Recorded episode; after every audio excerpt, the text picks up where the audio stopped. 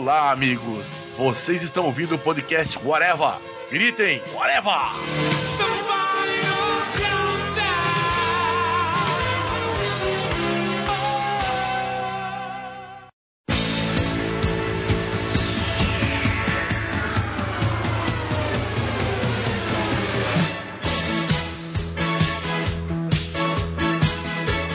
Podcast Areva começando, minha gente, e hoje vamos falar sobre coisas que fez a gente chutar o balde. A gente finalmente disse: não, chega, não quero mais ver isso, ou não quero mais ouvir isso, ou não quero mais fazer isso. Quem fala aqui é Marcelo Soares, e para falar sobre isso comigo está o senhor Fernando. E você pode chutar o balde com qualquer coisa, até se você perder numa partida de War.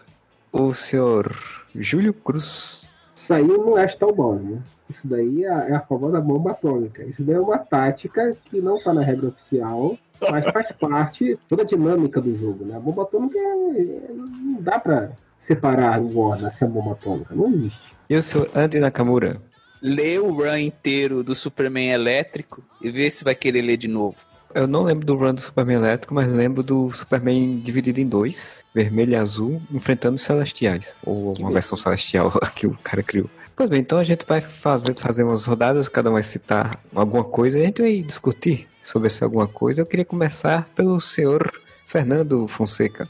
Vamos direto a uma coisa que sempre me faz chutar o balde, sempre me faz ficar puto. Quando eu quero ver qualquer coisa, tô empolgadão. Você vai ver True Detective, porra, adorei a primeira temporada e tal. Puta, cara, que seriado foda. Aí vai ter uma segunda temporada e anunciam Colin Ferro. Cara, qualquer coisa. Anunciou Colin Ferro, chutou o balde. É, puta é. merda, é verdade. Eu não vi, eu não vi essa aí. E pior que o Colin Farrell fazendo papel de um policial bêbado, né? Então, tipo, é uma junção, um combo gigantesco. O Colin Farrell é pra chutar o balde, assim. A controvérsia, que veja bem, o papel colabora. Porque se ele realmente gravar bêbado, aí a interpretação dele pode ser aceitável. Digna de um Oscar. Sim, se ele encher a cara antes de cada cena. Porra, mas aí eu tenho que encher a cara pra poder assistir, né? é que nem você assistir Total Recall, né? Eu não assisti. Não dá, não. Parei no, eu parei no comecinho, assim, já. Eu falei, não, cara, você tá muito horrível, velho. Não dá, não dá. É tipo Paulo César Pereio gravar qualquer coisa normal. É tipo, já é tá bêbado. É, verdade. Não, mas o Pereio é. Eu, o Pereio, ele não tem um estado de bêbado, assim. Tem um estado de Pereio. É aquele estado de Pereio. entendeu? Respeito muito. Pereio, Pereio é um, é um ícone. Mas o Fernando tentou ver, pelo menos? O quê? Detective. A segunda temporada de True Detective, tentei. Acho que no segundo ou terceiro episódio termina com o Colin Ferro tomando um tiro. Eu falo, puta, morreu. Caraca, que foda. No outro episódio ele aparece. Eu falei, ah, não, não, parei. Não, não, não tipo dá, não. South Park, né? They kill Kenny, you bastard. Era pra você matar o Kenny lá. Pois é. Eu até comemorei, eu falei, cara, que foda, morreu o Colin Ferro. Cara, eu vivi pra ver isso. Não, voltou. Ah, Cara, o Colin Ferro, o único papel que eu já vi dele, que ele não compromete o filme, é Minority Report. Por quê? Ele faz o papel do policial babaca. O policial X9 babaca, que tá indo lá pra ser aquele escrotinho, aquele policial paulista, entendeu? Meu? Aquele cara meu, entendeu? Aquele Caxias babaquinha que tá indo lá. Ah, se fuder, meu irmão. Isso pra ele funciona. Isso que o Fernando falou na série acontece no filme, ele morre, né? No Minority Report ele morre, né? É, eu nem lembrava que ele morria, então realmente é o melhor papel dele. não por ele, assim, o papel é por dizer que é bosta da pessoa que ele é. O melhor papel dele é o mercenário. Puta. Ele fica fazendo biquinho, não, não, cara, ele fica fazendo biquinho o filme caralho, todo. Caralho, aquele filme é muito ruim. Eu vou dizer que eu gostei do mercenário, que ele tira a bandanazinha e tá a testa marcada e ele faz uma caretinha. Ah, sou louco. ele faz careta toda hora, ele é o pré-coringa do, do Jared Leto. Eu ia né? falar, bicho, ele é o precursor do Coringa, cara. O filho da puta se inspiraram nele pra fazer o Coringa, cara. Tudo errado. pra fazer o vilão do Benéfico como Batman, eles se inspiraram no vilão do Benéfico no Demolidor. Uma fórmula que deu certo, só que não. Velho, uma vez eu fui no shopping e tinha uma loja lá fazendo promoção. Esse filme tava custando um real, velho. Novinho, foi lacrado. Aquela famosa piada do, de, de, internet que é o boxe do Demolidor, da Mulher Gato e é. do Lanterna Verde. Pô, Lanterna é, Verde. É Mas tem, acho que o boxe do, do Lanterna Verde como Mulher Gato, não tem? Como da desgraça, né, cara? que eu compro presente de amigo oculto, aquele de sacanear o. o- o- Cara, mas teve um tempo desse que eles estavam falando, né, que esses mil milhões de boatos, de que o Colin Farrell queria fazer um, vilão do Batman no filme do Batman, né? Queria fazer, ou era o Charada, ou era o, o Maluco, um negócio assim. Se ele fosse o silêncio, seria legal. Não, Não porque o silêncio fala. É o onomatopeia? É, eu acho que é o onomatopeia que não fala lá. Tá bom, o Silêncio é um personagem imbecil, mas o Silêncio falar é uma das coisas mais imbecil do mundo, né? Que, tipo, era pra ele ser silencioso. Pois é. O nome dele lá fora não é silêncio, né? Só o nome que É. é. aqui, né? O nome dele lá fora é Rush, né? Tem algum significado parecido com silêncio pra essa palavra, né? Mas o, o Colin Farrell, Fernando, por que? Você chegou a ver algum filme dele, no mínimo, assim, além do Manuel de Hipótese, que você achou? Não, tá. Você chegou a ver Aprendiz, por exemplo? Aprendiz que é do... Tem o Alpatino, que é com ele também. O aprendiz não, não vi, não. Cara, e olha que eu vi alguns filmes com Colin Ferro. Alexandre. Cara, que filme ruim. Cara, é um dos filmes mais tediosos que eu já vi na minha vida. Cara, são, sei lá, três horas de filme que não acabam nunca. Miami Vice, cara, Miami Vice é outro bicho. O, o SWAT. É, o SWAT, SWAT, cara, Miami Vice é tão ruim, mas tão ruim que o Colin Ferro já disse que é ruim. Inclusive, o Colin Ferro falou que ele não entendeu com ele não entendeu o que era pra fazer e ele achava que ele e o Jamie Foxx não precisavam se falar no filme, então eles não se falam no filme. Como assim?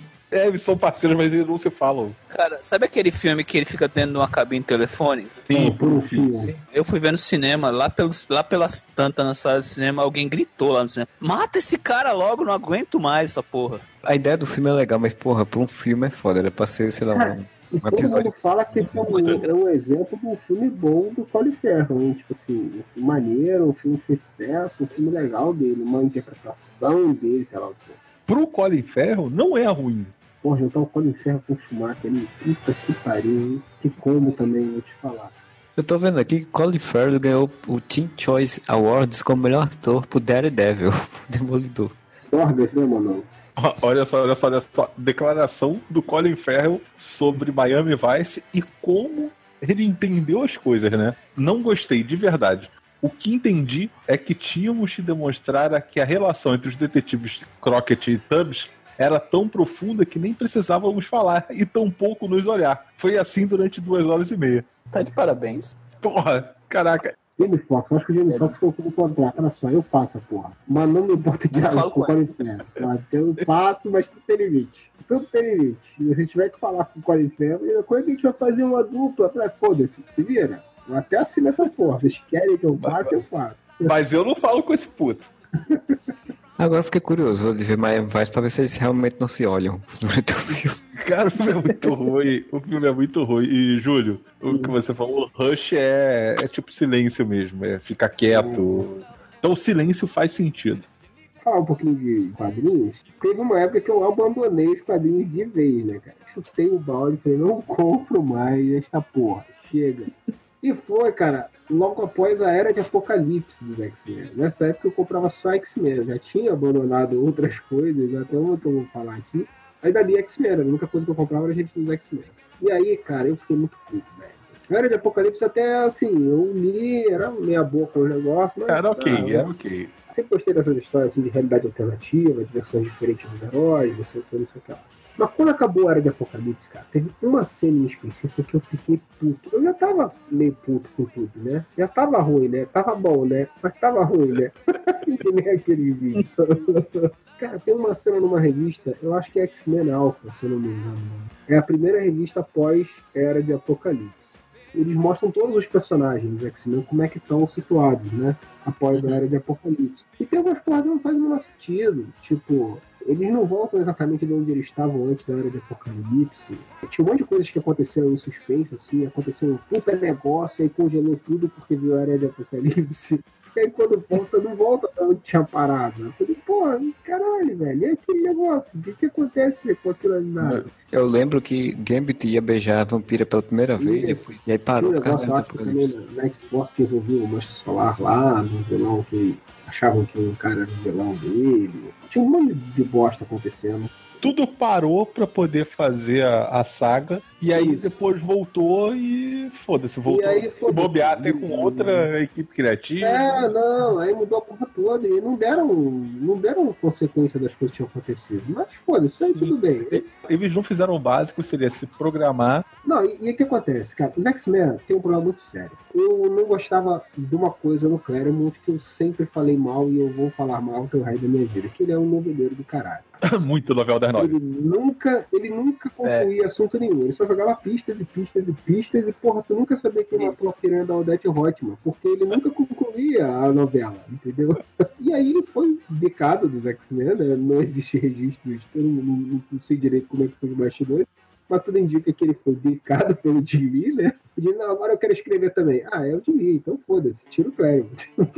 Aí botaram, sei lá, Scott Lord, vocês merda. Fabiano É. César. Aí de Apocalipse deu aquela respirada, assim, que você, pô, uma realidade alternativa, é legal, sempre é legal e tal, babá. Quando voltou, além de ter esse lance, mas teve uma cena específica que eu fiquei muito puto da cara. Que eu falei assim, caralho, nada disso daqui tá bom. Mas isso aqui é o cúmulo da escrotice. Essa revista recolocava cada equipe dizendo que que, do que, que vai ser daqui pra frente. Apareceu a X-Force lá, e o filho da puta do Cable vira pra ele e fala assim: ó, agora vai ser assim, vou fazer uma mudança engraçada. Você vai fazer isso, você vai fazer aquilo, você vai fazer aquilo. Ele vira pro Apache, que é forte pra caralho, e fala assim: você agora vai usar um cajado bom. Toma aí, essa agora é sua arma. Caralho, velho, como assim? Puta lutou na porrada a vida inteira. Lutou com faca, lutou com cacete. Pra que diabo o cara tem que aprender a lutar com a porra num cabo de vassoura agora, filha da puta?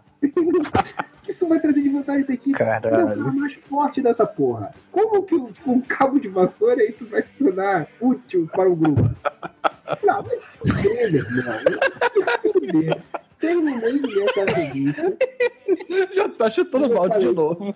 Eu puto já. não compro mais esta porra. Eu parei de comprar. E como, não- e como era a única revista que eu comprava na época, né, X-Men, eu parei de ler quadrinhos, cara. Fiquei um bom tempo sem ler quadrinhos. Aí às vezes via na banca alguma coisa interessante e tal. Aí teve uma época que saiu pela Tudo em Quadrinhos, ou uma revista do Starman. É, o visual é legal, eu tava a comprar, e, pô, gostei pra caralho da história. Aí comprei, mas aí pararam de publicar. Aí a desgraça mesmo foi o Hellboy. né? Aí quando começou a sair Hellboy, eu comprei pro puta isso. Aí voltei com o Hellboy, aí uns pouquinhos voltou a desgraça. Mas, cara, eu fiquei vários anos sem comprar. Então, tipo, Saga do Clone, um monte de coisa do Superman, um monte de coisa que eu já não, não, não acompanhava muito, porque teve uma época que eu já, já tinha chutado várias coisas, tava só no X-Men. Mas assim, eu não, eu não fiquei nem sabendo por alto o que acontecia, de várias coisas, de muito, um período bem grande. Eu, eu acho engraçado porque vocês vão falar da, da época que deixaram de ler quadrinhos exatamente quando eu comecei a ler quadrinhos, né? Então, tipo, a era do Apocalipse, acho que uma das primeiras revistas que eu, que eu comprei, assim, eu realmente paguei, tirei dinheiro e comprei.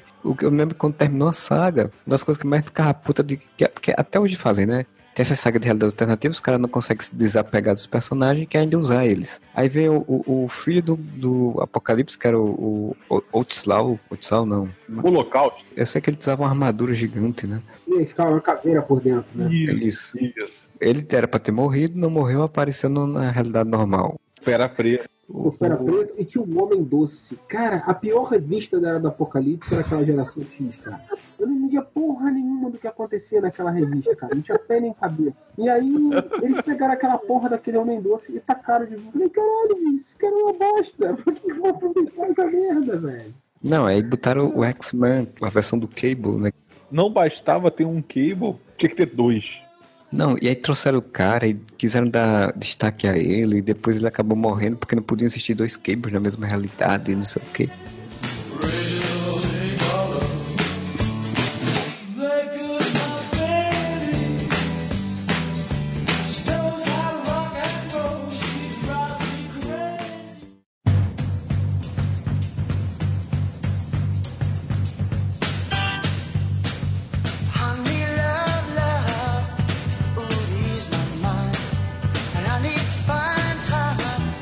Mais Homem-Aranha, eu dei tudo meus Homem-Aranha. Que começou a saga do clone, velho. Essa merda. Eu doei. Eu doei aquela porra. Era ser uma saga de seis meses, aí fez sucesso. Aí seguiu se fazendo a história da revista mensal, que eram duas revistas mensais aqui no Brasil, né? Até a do Aranha e uma Aranha. Ela durou dois anos e no meio desses Dois dois anos teve minisséries, né? Que aí fazia clonagem total, aí mostrava vários clones que o Chacal fez, e várias coisas assim, que diferentes, e, e aí tinha o Kane que aparecia. A saga do clone, a coisa que eu acho mais louca, tem uma edição que eu acho que é o Kane, que o Chacal revela pro Kane quem é o de fato o clone, e entrega isso a ele num disquete. Se eu não me engano é o Kane, ou é o Kane ou é o Ben Reilly. Aí ele pega, em vez de ver, o que, é que ele faz? Ele joga fora. Clone, É tipo a piada do Joãozinho, né? Vamos lá, sessão piadinha, mas eu vou ser, vou ser breve. A piada do Joãozinho é assim: o, o Joãozinho, ele escreve um bilhete pra Mariazinha na escola. A Mariazinha, que isso? Que absurdo! Dá-lhe um tapão na cara dele. Aí vem a professora, que isso? Como você tá agredindo seu colega? Olha aqui, professora. Olha aqui o que ele me escreveu. Ela olha, que isso, moleque? Dá um puxão na orelha dele, diz que ela leva pra diretora. Aí tu vai aumentando a história, né? Todo mundo pra quem a pessoa mostra o bilhete, fica puto e manda pra uma pessoa superior, superior, superior, superior. Vai até o presidente, vai até o, sei lá, o puta que pariu e nunca fala o que, que tem no bilhete. Aquelas piadas tu enrolar por 20 minutos e a pessoa ficar puta querendo saber o que, que tá acontecendo. Aí, resultado, no final ele vai pro inferno. Quando o demônio vai entregar o bilhete pro, pro diabo, escorrega da mão dele e cai no fogo queima o bilhete. Aí você não fala o que que tá escrito no bilhete. A pessoa ficou ouvindo a piada por 20 minutos e você não vai contar Pois é. o que bilhete. Exatamente, a saga do clone é uma grande piada de dois anos e cacetada de, de, de história. Porra. Pra quem não sabe, nos anos 70 teve uma saga do clone, que é um bem, bem melhor que, que essa daí, né? É, que durou, sei lá, duas edições. Pois é, eu achava o Ben Reilly legal, sabe? Se aquilo durasse seis meses. Primeiro que a Marvel não teve culhão, né? Também de, ah, não, então vai ser esse. Na, na verdade, a Marvel não se decidiu, né? Porque teve uma hora que, ah, vai ser, e não, não vai, e vai, e não, tô falando mal, não vai não. Porque na verdade mudou muita coisa durante os dois anos. Primeiro, ah meu Deus, eu tenho um clone, o clone tá vivo e não sei o que, e aquela coisa do clone não quer atrapalhar a vida do, do Peter Parker, mas aí aparece outro clone, e aí aparece o vilão, aí começa a ter as, as brigas. Aí daqui a pouco o bicho virou o Aranha Escarlate. Você é o Aranha Escarlate e você vai ser o Homem-Aranha e tá beleza. Mas daqui a pouco não, daqui a pouco a Tia May, entre aspas, morre, porque era um- uma atriz. Sempre que eu ouço falar desse, desse troço é muito bizarro.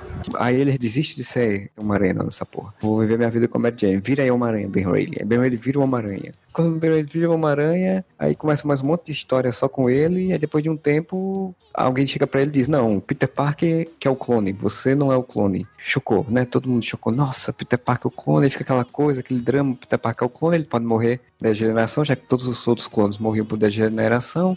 É, mas ele, na verdade, ele só ia morrer agora, porque agora ele sabia que ele era o clone. É. Porque assim, né? Quando você sabe que é o clone, você morre em, tipo, dois meses. Se você não sabe, você não morre, você vive normalmente. E aí ficou nessa pendenga um monte de tempo, até com o momento que, quando parecia que tá tudo resolvido, o Ben Reilly morre e aí se descobre que o Ben Reilly era o clone. Ele degenera quando morre. Meu Deus, o Dr. Octopus morreu. Aí, tipo, tem uma filha do Dr. Octopus ou alguém que pega a armadura dele. Tem um novo Dr. Que é filha. Tem um Duende Verde do Bem, tipo, um cara que encontra as coisas do normal Oxborn e vira o Duende Verde do Bem. Aí depois tem a saga Ai, da crise ai. de identidade do Homem-Aranha, que ele começa a usar várias roupas diferentes. É que tem o Homem Vergonha. Não é vergonha, não. Vergonha é antigão, pô.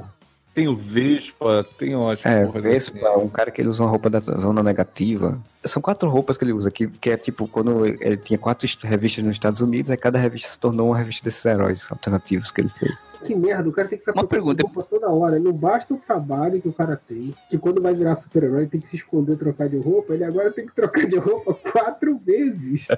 E quero deixar claro que seria muito mais legal se ele fosse o Homem Vergonha. Ia ter muito mais sentido.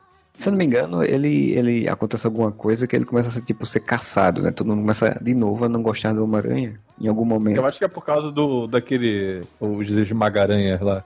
Porque isso é depois da saga do clone, né? Isso é um tempo depois já. E aí ele, tipo, ele deixa de ser uma aranha pra assume quatro identidades novas. Que depois quatro, quatro pessoas aleatórias vão assumir essas identidades e nunca mais vão ser faladas. Confesso eu que depois que o Ben Reilly morre, eu não lembro de mais nada, porque eu peguei as revistas, embrulhei e dei pra alguém que eu não lembro mais quem era. Usou pra embrulhar peixe. Vale salientar que dizem que foi a saga do clone que salvou a Marvel da falência, né? Foi uma das coisas que salvou a Marvel da falência, porque foi uma revista que vendia muito. Também a questão das vendas de direitos pro cinema, né?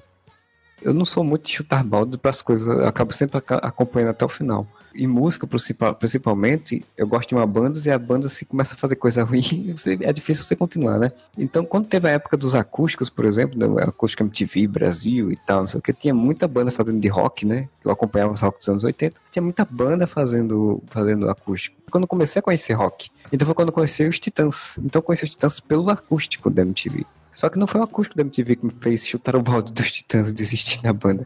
O acústico é maneiro. Pois é, foi o que veio depois, né? Depois do acústico, eles só começaram a fazer exatamente isso que o, o Homem-Aranha fazia. Começaram a se repetir. Então eles fizeram o volume 2, que era basicamente um acústico 2, que ainda é legal. E aí depois eles começaram a fazer um, um CD de covers de várias bandas, inclusive os Ai. Mamonas. As 10 mais.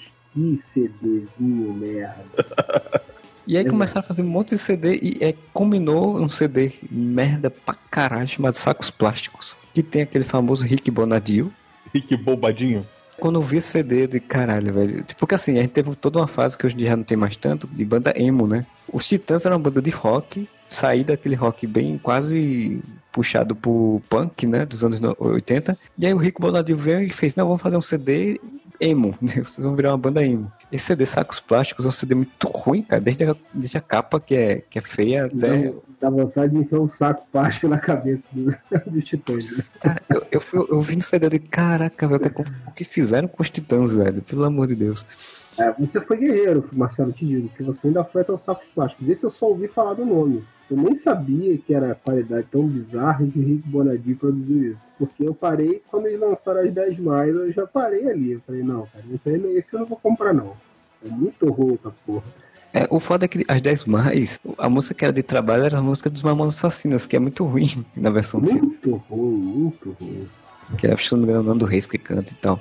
Eu não sei se foi depois de Sacos Plásticos ou foi antes, eles lançaram um Como Estão Vocês, a melhor banda de todos os tempos da última semana, né? É, esse, esse eu comprei. Esse só na banca, né? Eles mudaram. Sim, um CD que eu gostei deles, assim. É, esse eu Depois, gostei. Esse eu gostei. Foi o último com o Nando Reis também, né? Depois o Nando Reis saiu.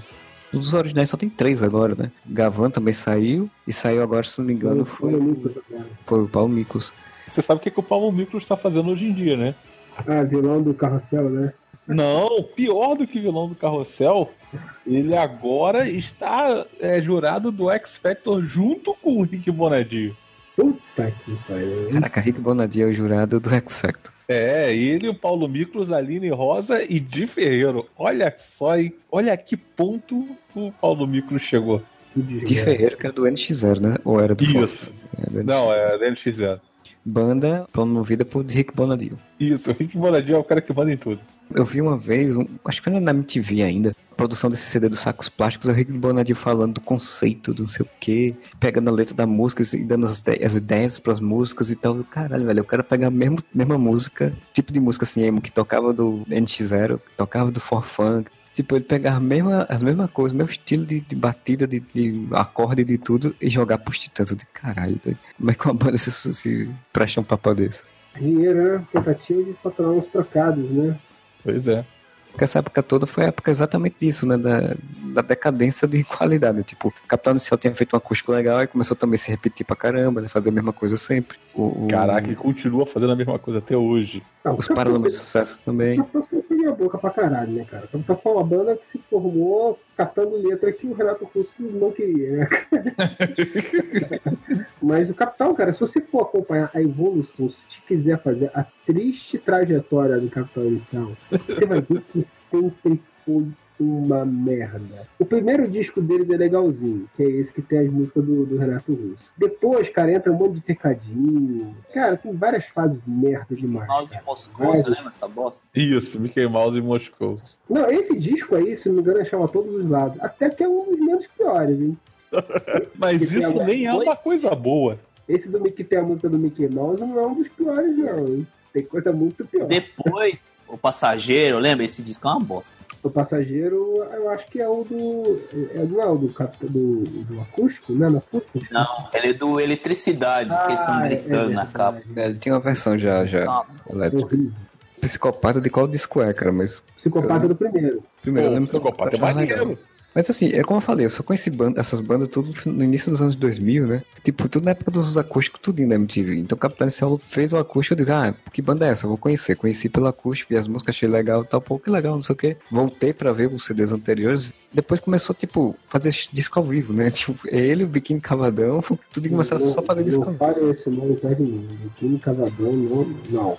Conheci o Biquíni Cavadão pelo Escuta Aqui, que era um, CD que saía da MTV direto também, e tipo, que eu até achava legal. Aí depois os bichos foram pra fazer só CD ao vivo. Teve uma época que eles ficaram fazendo muito sucesso com CD ao vivo, que eles vinham fazer show todo verão aqui, todo mundo ouvia essas músicas dele direto, todo canto, e eu já te- eu mexi o saco da, da banda por conta disso.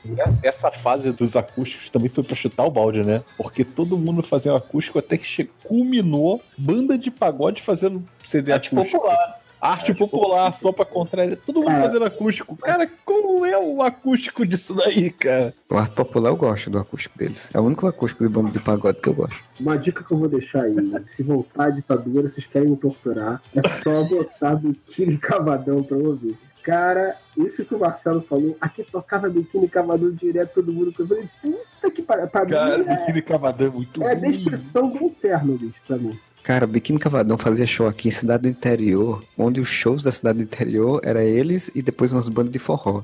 o nível. nível aviões de forró, calcinha preto, Biquíni Cavadão. O nível É, dele- tinha a ver, né? Calcinha preta, biquíni cavadão, tem aí, tem. aí o pessoal vai criar uma banda de forró e fica vendo lá o cara cantar música de punheta no banheiro. O cara com 50 anos de idade cantando que tá tocando punheta no banheiro com o chuveiro ligado. Porra, que pariu, meu irmão. É Bruno, não é? Do... Que uma vez deu uma entrevista falando que, que no centro da cidade, no, aqui do Rio de Janeiro, na Uruguaiana, tinha um camelô vendendo DVD pirata dele, que ele foi lá poder saber se sabia quem era ele. E o cara falou que não tinha a menor ideia. que vergonha. E ele comprou até os DVDs piratas dele. Que vergonha.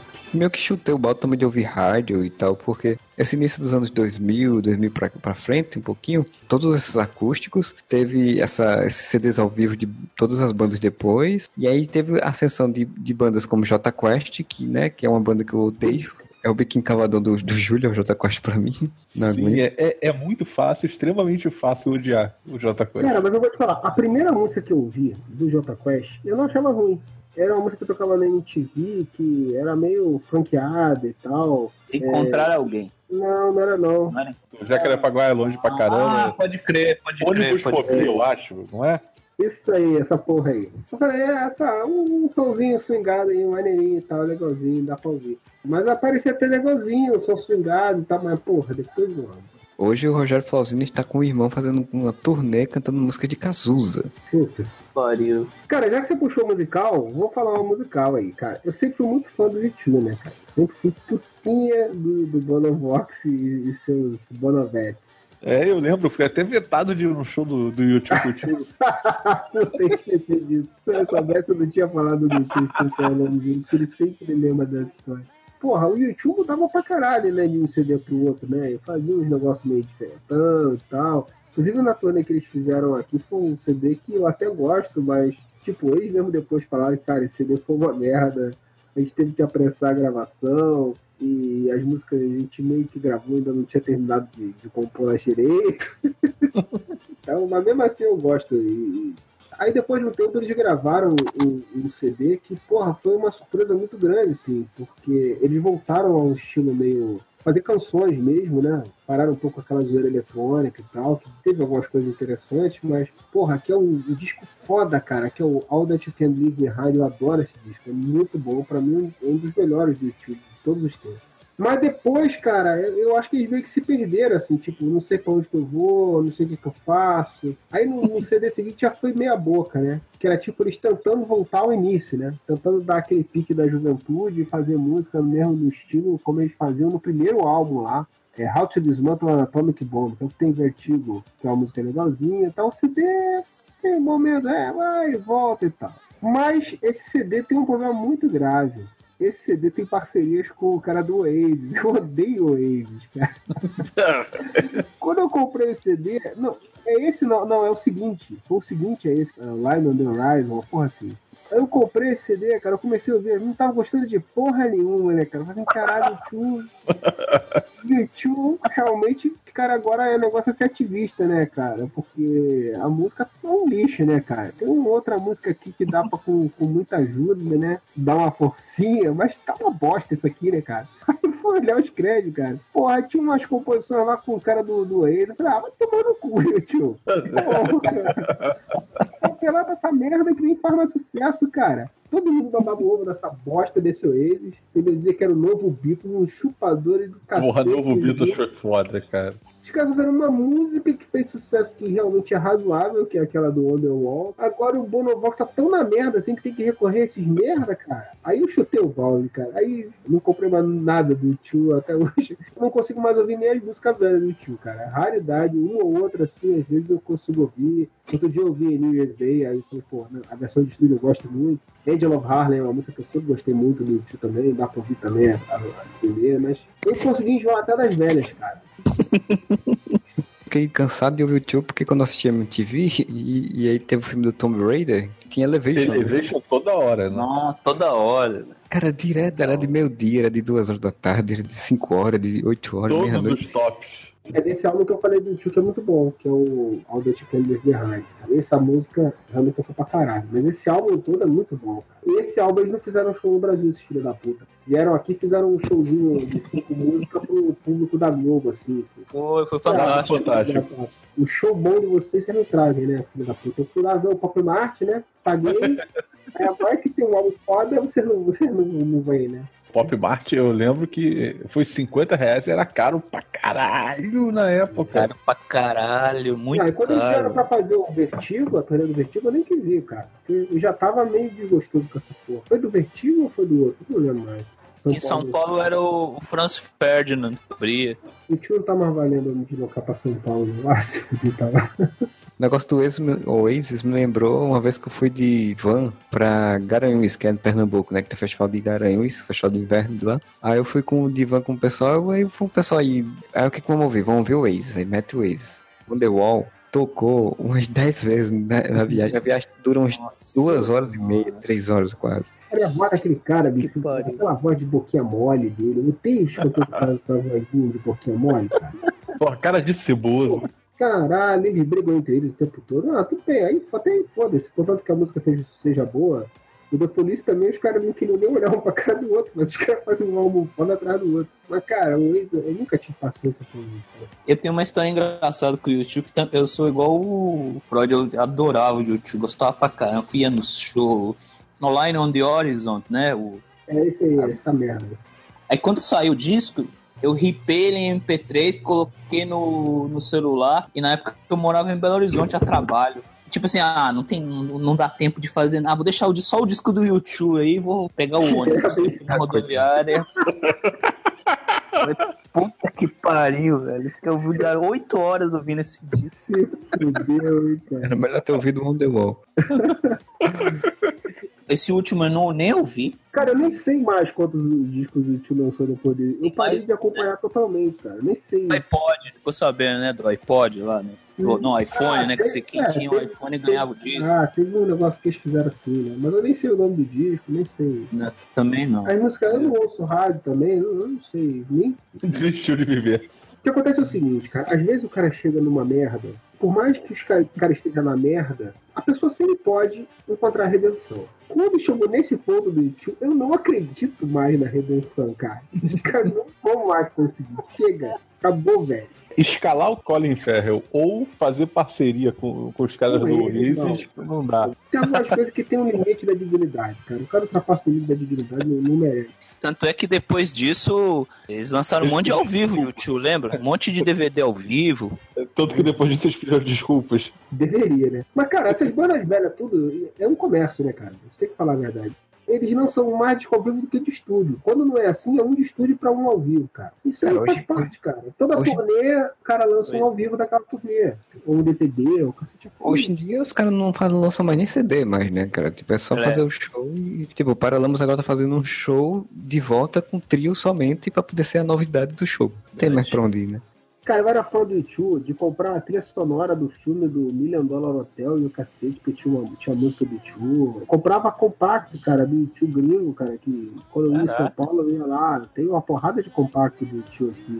As paradas antigas do YouTube tem tudo que você pode imaginar. Chegou um ponto que eu chutei o balde mesmo, cara. Eu falei, não, cara, o Waze não, velho. Forçou demais a amizade, malandro. Só faltar o YouTube fazer cover do Biquíni Salvador. Produzido pelo Rick Boradir. O YouTube cantou essa liberação junto com o Sambor? Vem, ele vier aqui. Looking from a window above, it's like a story of love. Can you hear me? Came back only yesterday. I'm moving farther away. Won't you near me? Aproveitando o ensejo aí que o, o Andy já falou da saga do clone, assim, a saga do clone me irritou. Ainda assim, ela, apesar de ter me irritado muito, ela não me fez chutar o balde. O Stravinsky e aquela porra da sequência do Norman Osborn tendo um caso com a Gwen Stacy e depois lá com o pacto com o Mephisto, cara, aquilo ali me fez não abrir mais revistas do Homem-Aranha Eu tenho orgulho de dizer que eu nunca li aquilo. Fase do, Stravi, do Straczynski, ela começa até legalzinha, sabe? Porra, tu fica até animado, assim, começa bem. Mas não, Cara. não parada assim com o seu Deus. É, É, A é. gente fala mas- o totem da aranha, não sei. Isso, isso. Que Mas merda. olha que O essa daí. tem a origem dele, o cara já tem a origem dele desde a puta que pariu do Guaraná com o cara de repente inventa que ele é um totêmico. te falo que essa fase ainda é boa comparada com o que vem depois. A parada do, do Norman Osborn ter tido um caso com a Gwen Stacy, cara. E depois a história do pacto com o Mephisto lá por causa da. pra salvar a Tia May. Não, cara, não, não! Deixa a velha morrer, deixa a velha morrer. Você vivia com a velha, era uma atriz e você nunca percebeu. Porra. É, mas cara, isso daí não é, não é culpa total do cara, né? Isso daí mandaram ele fazer essa porra, né? O Quesada que mandou fazer essa porra, né, cara? É que nem o DJ tinha fixação em acabar com a Liga Cômica, o Quesada tinha fixação em acabar com o casamento da aranha. O bom é que o Straczynski continuou mantendo bom nível. Depois ele foi fazer o Superman andar pela América, né? Ele fez o Thor andar pela América. Eu não cheguei a ler essa fase, também tava sem ler o Homem-Aranha nessa época. Já tinha me falado que, que ele as ideias são até interessantes nessa questão do poder totêmico. Ele tentou inserir no universo do Homem-Aranha a coisa do filme também, dele ter teias orgânicas, né?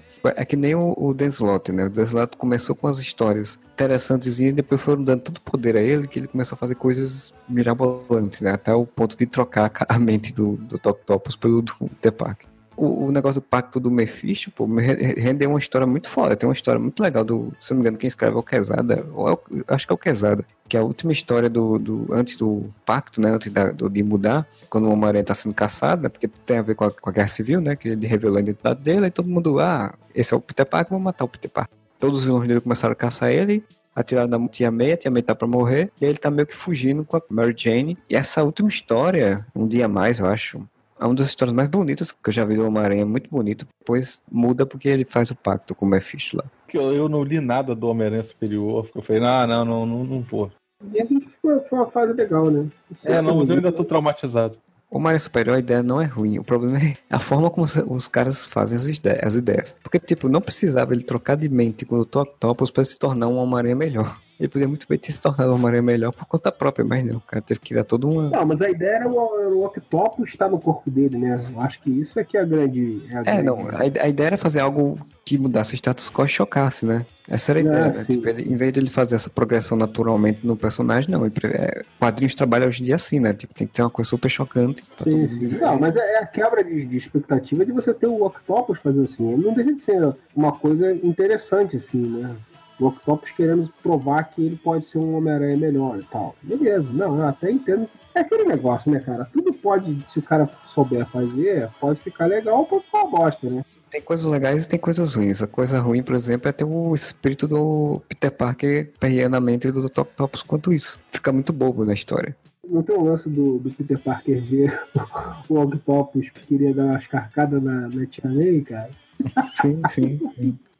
É mais ou menos o mesmo sen- sentido, o mesmo sentimento que quando eu li Crise Infinita, cara. Porque Crise Infinita, deixei de ler a por um bom tempo por conta de Crise Infinita. Cara, era um arremedo de um monte de coisas, querendo trazer de volta de uma forma totalmente jogada e mal feita, assim. quando eu vi o, o antimonitor na tropa do, do Sinestro, com só só mais um carinha, e depois o Superboy Prime controlando esses povo e lutando. Cara, o cara, porra, doido, não, pelo amor de Deus. Caralho.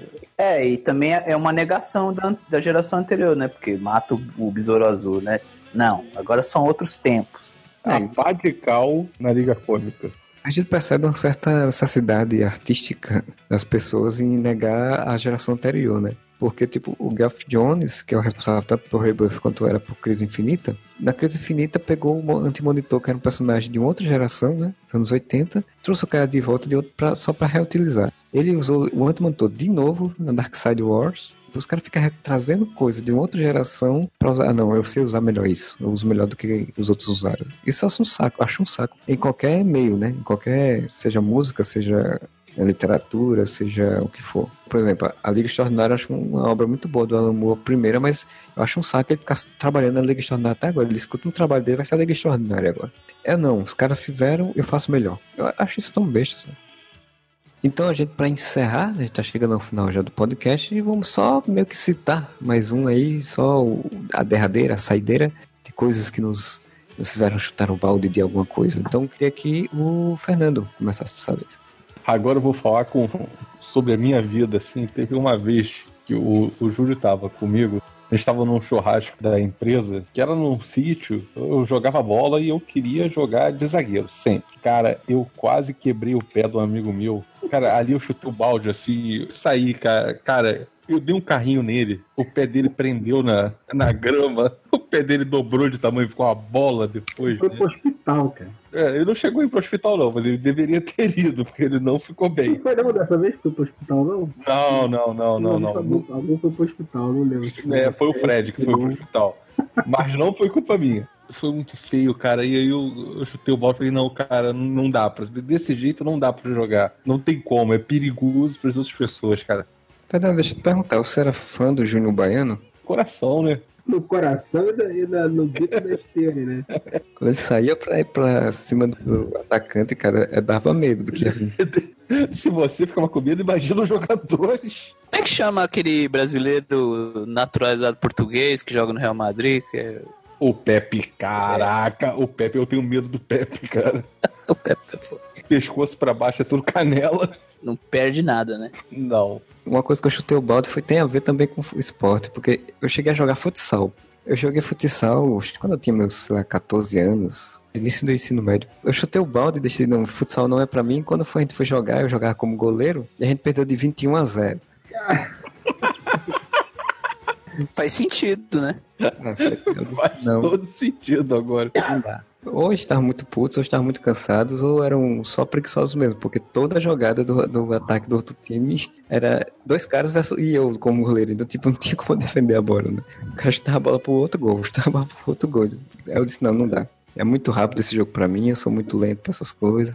Você encerrou sua carreira de goleiro. Encerrei minha carreira de goleiro de futsal. Mas, pô, quando eu jogava no, no campo, cara, no campo, né? Jogava no salão, enfim, não era goleiro, era muito ruim, cara, porque, tipo, o jogo é rápido, né? Futsal é muito rápido. Coordenação motora de pensar as coisas muito rápido pra esse tipo de esporte não é muito boa, não. Então, tipo, eu pegava a bola, eu tinha que tocar a bola, mas eu tinha que tocar a bola com a força suficiente pra chegar no outro, mas nunca- eu sempre errava os passes e era horrível. Mas vem cá, quanto foi mesmo o resultado da partida? Foi exatamente 21 a 0. Mas olha só, eu vou, eu vou dizer que você, cara, no futsal, tomar de 21 a 0 é vergonhoso. Mas eu já perdi em campo, e o campo era de areia na escola. Era um campo tamanho mesmo, um campo de futebol, só que era de areia. E a gente perdeu de 27 a 1. Caralho. 27 a 1. Viramos a piada da escola e quase que a gente se classificou ainda para a segunda fase depois, cara. Eram três jogos. Na segunda a gente, a gente empatou, se eu não, não, no segundo a gente ganhou de 3 a 2 é, O outro time ficou sacaneando a gente. Ai, ai, vamos jogar com você. Ai, a gente ia virar piada, se fuderam, perderam de 3 a 2 E aí eles chutaram o balde e nunca mais jogaram futebol. E Né? no, segundo, e no terceiro jogo, se a gente tivesse ganho o jogo, a gente conseguia no campeonato, mas a gente empatou. Aí a gente foi eliminado. Foi 2x2, se eu não me engano. E você jogava em que posição? O time era uma bagunça total, cara. Não tinha organização, não tinha nada, não tinha posição. Porra, não, não, Tava um pouquinho no gol, daqui a pouco eu era go- zagueiro, daqui a pouco eu era... Aprende, aprende. No futebol não tem esse negócio de bagunça total. Cara, Mas seja eu- moderno é, é futebol total. que Vocês praticavam já naquela época. Era o carrossel. É isso aí. Era tipo isso aí. Embarque nesse carro assim. É igual o Fernando, que era o Felipe Melo de, seu, de sua época. O Fernando dizia jogar todas as raivas dele da vida na hora que É, carro. não, ele imaginava que o oponente era o Strazinski, ele aí. Não, mas ah, o Fernando não fazia por mão, não, cara. Mas ele ia pra cima de você. Você sabia que ele tava imbuído ali, determinado, cara, com a cara. Fechava a câmera e. Caralho, velho, eu não como assim, aí. Mas não é que ele chutava os outros. Ele tava tentando acertar a bola. Só que às vezes ele acertava a bola esquerda, a bola direita, ele acertava outra bola do cara, entendeu? Cara, mas é um, é um prazer inenarrável pra um zagueiro chutar uma canela e o cara cair no chão rolando, velho. Eu era bom nisso. Quando eu era mais novo ainda, faz- fazia, né, 10 anos de idade, só que a gente jogava na escola, em campo mesmo, eu era zagueiro, cara, era um prazer inenarrável. O cara vinha com toda a pinta, louco pra fazer gol, e você chega lá e danar um chute na canela do cara, o cara sai rolando no chão. Cara, o Fernando, o cara, o cara quando enfrentar o Fernando, ele se sentia um toureiro, cara. Porque o Fernando vinha igual um touro, bicho. O cara tinha que saber desviar. Se o cara não desviasse, meu irmão, um abraço, voava, mano. Pô, eu nem era um dos últimos a ser escolhido, olha que legal. Pois é, aí o pessoal já respeitava, né? Respeitava, temia mesmo. Eu chutei o balde por causa de esporte também, mas era por causa de skate. Eu andava de skate quando era moleque. Acho que na minha rua só tinha eu e mais um moleque andando de skate. Mas, velho, teve um dia, descendo a ladeira mais. Tomei um capote, velho. Vocês lembram quando o Calvin rola lá nos desenhos, daquele jeito? que ele rola junto com a. Cara, eu, me- eu entrei debaixo de um caminhão e me ralei todo, velho. Tava parado, claro. Mas eu me machuquei tanto, velho. Mas eu me machuquei tanto que eu peguei o. Desmontei ele todo, taquei fogo no skate, velho. Caralho. Aí foi chutar o Nunca mesmo. mais andei. Mas eu sempre que olho aqui os quadrinhos do Calvin, quando ele tá rolando de algum morro, eu me lembro de mim. Você entende. Só pra complementar que eu tinha falado, né, que tinha mais uma outra de, de quadrinhos, foi o filme do Spawn, cara, que fez chutar o balde também, cara. Porque eu comprava a revista do Spawn, cara. Eu tava puto com Marvel e DC também. E aí eu comprava a revista do Spawn eu Era um voto de protesto. Era um voz de protesto, né? Tipo botar no Tiririca. Uma merda que você tá fazendo, você acha que tá protestando alguma coisa. Eu nem era fã do McFarlane quando era da Marvel, nem vi o Homem-Aranha dele. Mas quando saiu a Image, tinha todo aquele clima de, porra, olha lá, caralho, olha lá. O Alan Moore tá escrevendo uma história do Spawn também. O Frank Miller tá escrevendo uma história do Spawn também. Porra, todo mundo tá apoiando o cara, vou apoiar também, não sei o que e tal. Quando essa porra começou a sair aqui, eu comprei essa bosta. E eu fui comprando. E aí o discurso do cara é: não, meu personagem é que controlo, não vou deixar nego ficar fazendo programação com meu personagem. Qualquer mídia que ele tiver que aparecer, vai aparecer do jeito certo. Aí eu fui no cinema. E aí, amigo, tem que pariu, né? Porra, aquele filme me recuso. Eu nunca mais vi aquele filme, cara. Eu lembro que tinha uma história que ainda mais me deixou puta, era num negócio de salvar um cachorrinho. Ele vai tomar no cu. Porra, até um soldado do inferno tá preocupado em salvar um cachorrinho, do teu amiguinho, que você um garotinho que virou teu amiguinho. Porra, mano. Você me fala isso do espaço mesmo daquele vídeo do, do menino, meu cachorrinho. É, por aí mesmo. filha. Ele é o. O Spawn é o Jonathan Kent do Man of Steel, é o cachorrinho. O filme é uma merda, os efeitos são uma merda, tudo no filme é uma merda, cara. Chega, não vou mais comprar essa porra, eu nunca mais comprei essa porra. E... Se o Spot tivesse um Jonathan Kent no filme dele, o Jonathan Kent teria dito, deixa morrer os cachorros todos, filho da puta. Por aí.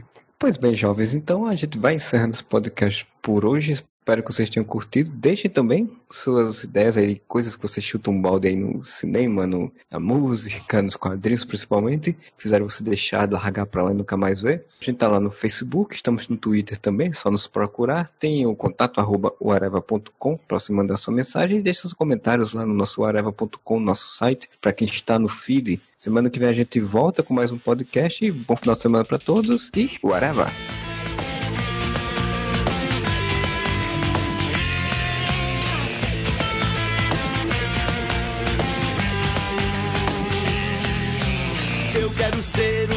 sacos plásticos que você traz do supermercado. Eu posso ser um desses automóveis nesse trânsito congestionado. Me deixa ser seu lixo, seus dejetos, qualquer desses objetos sem utilidade. E pela eternidade. Vou entrar na sua vida, você não vai viver sem mim. Todo lado, no seu mundo até o fim.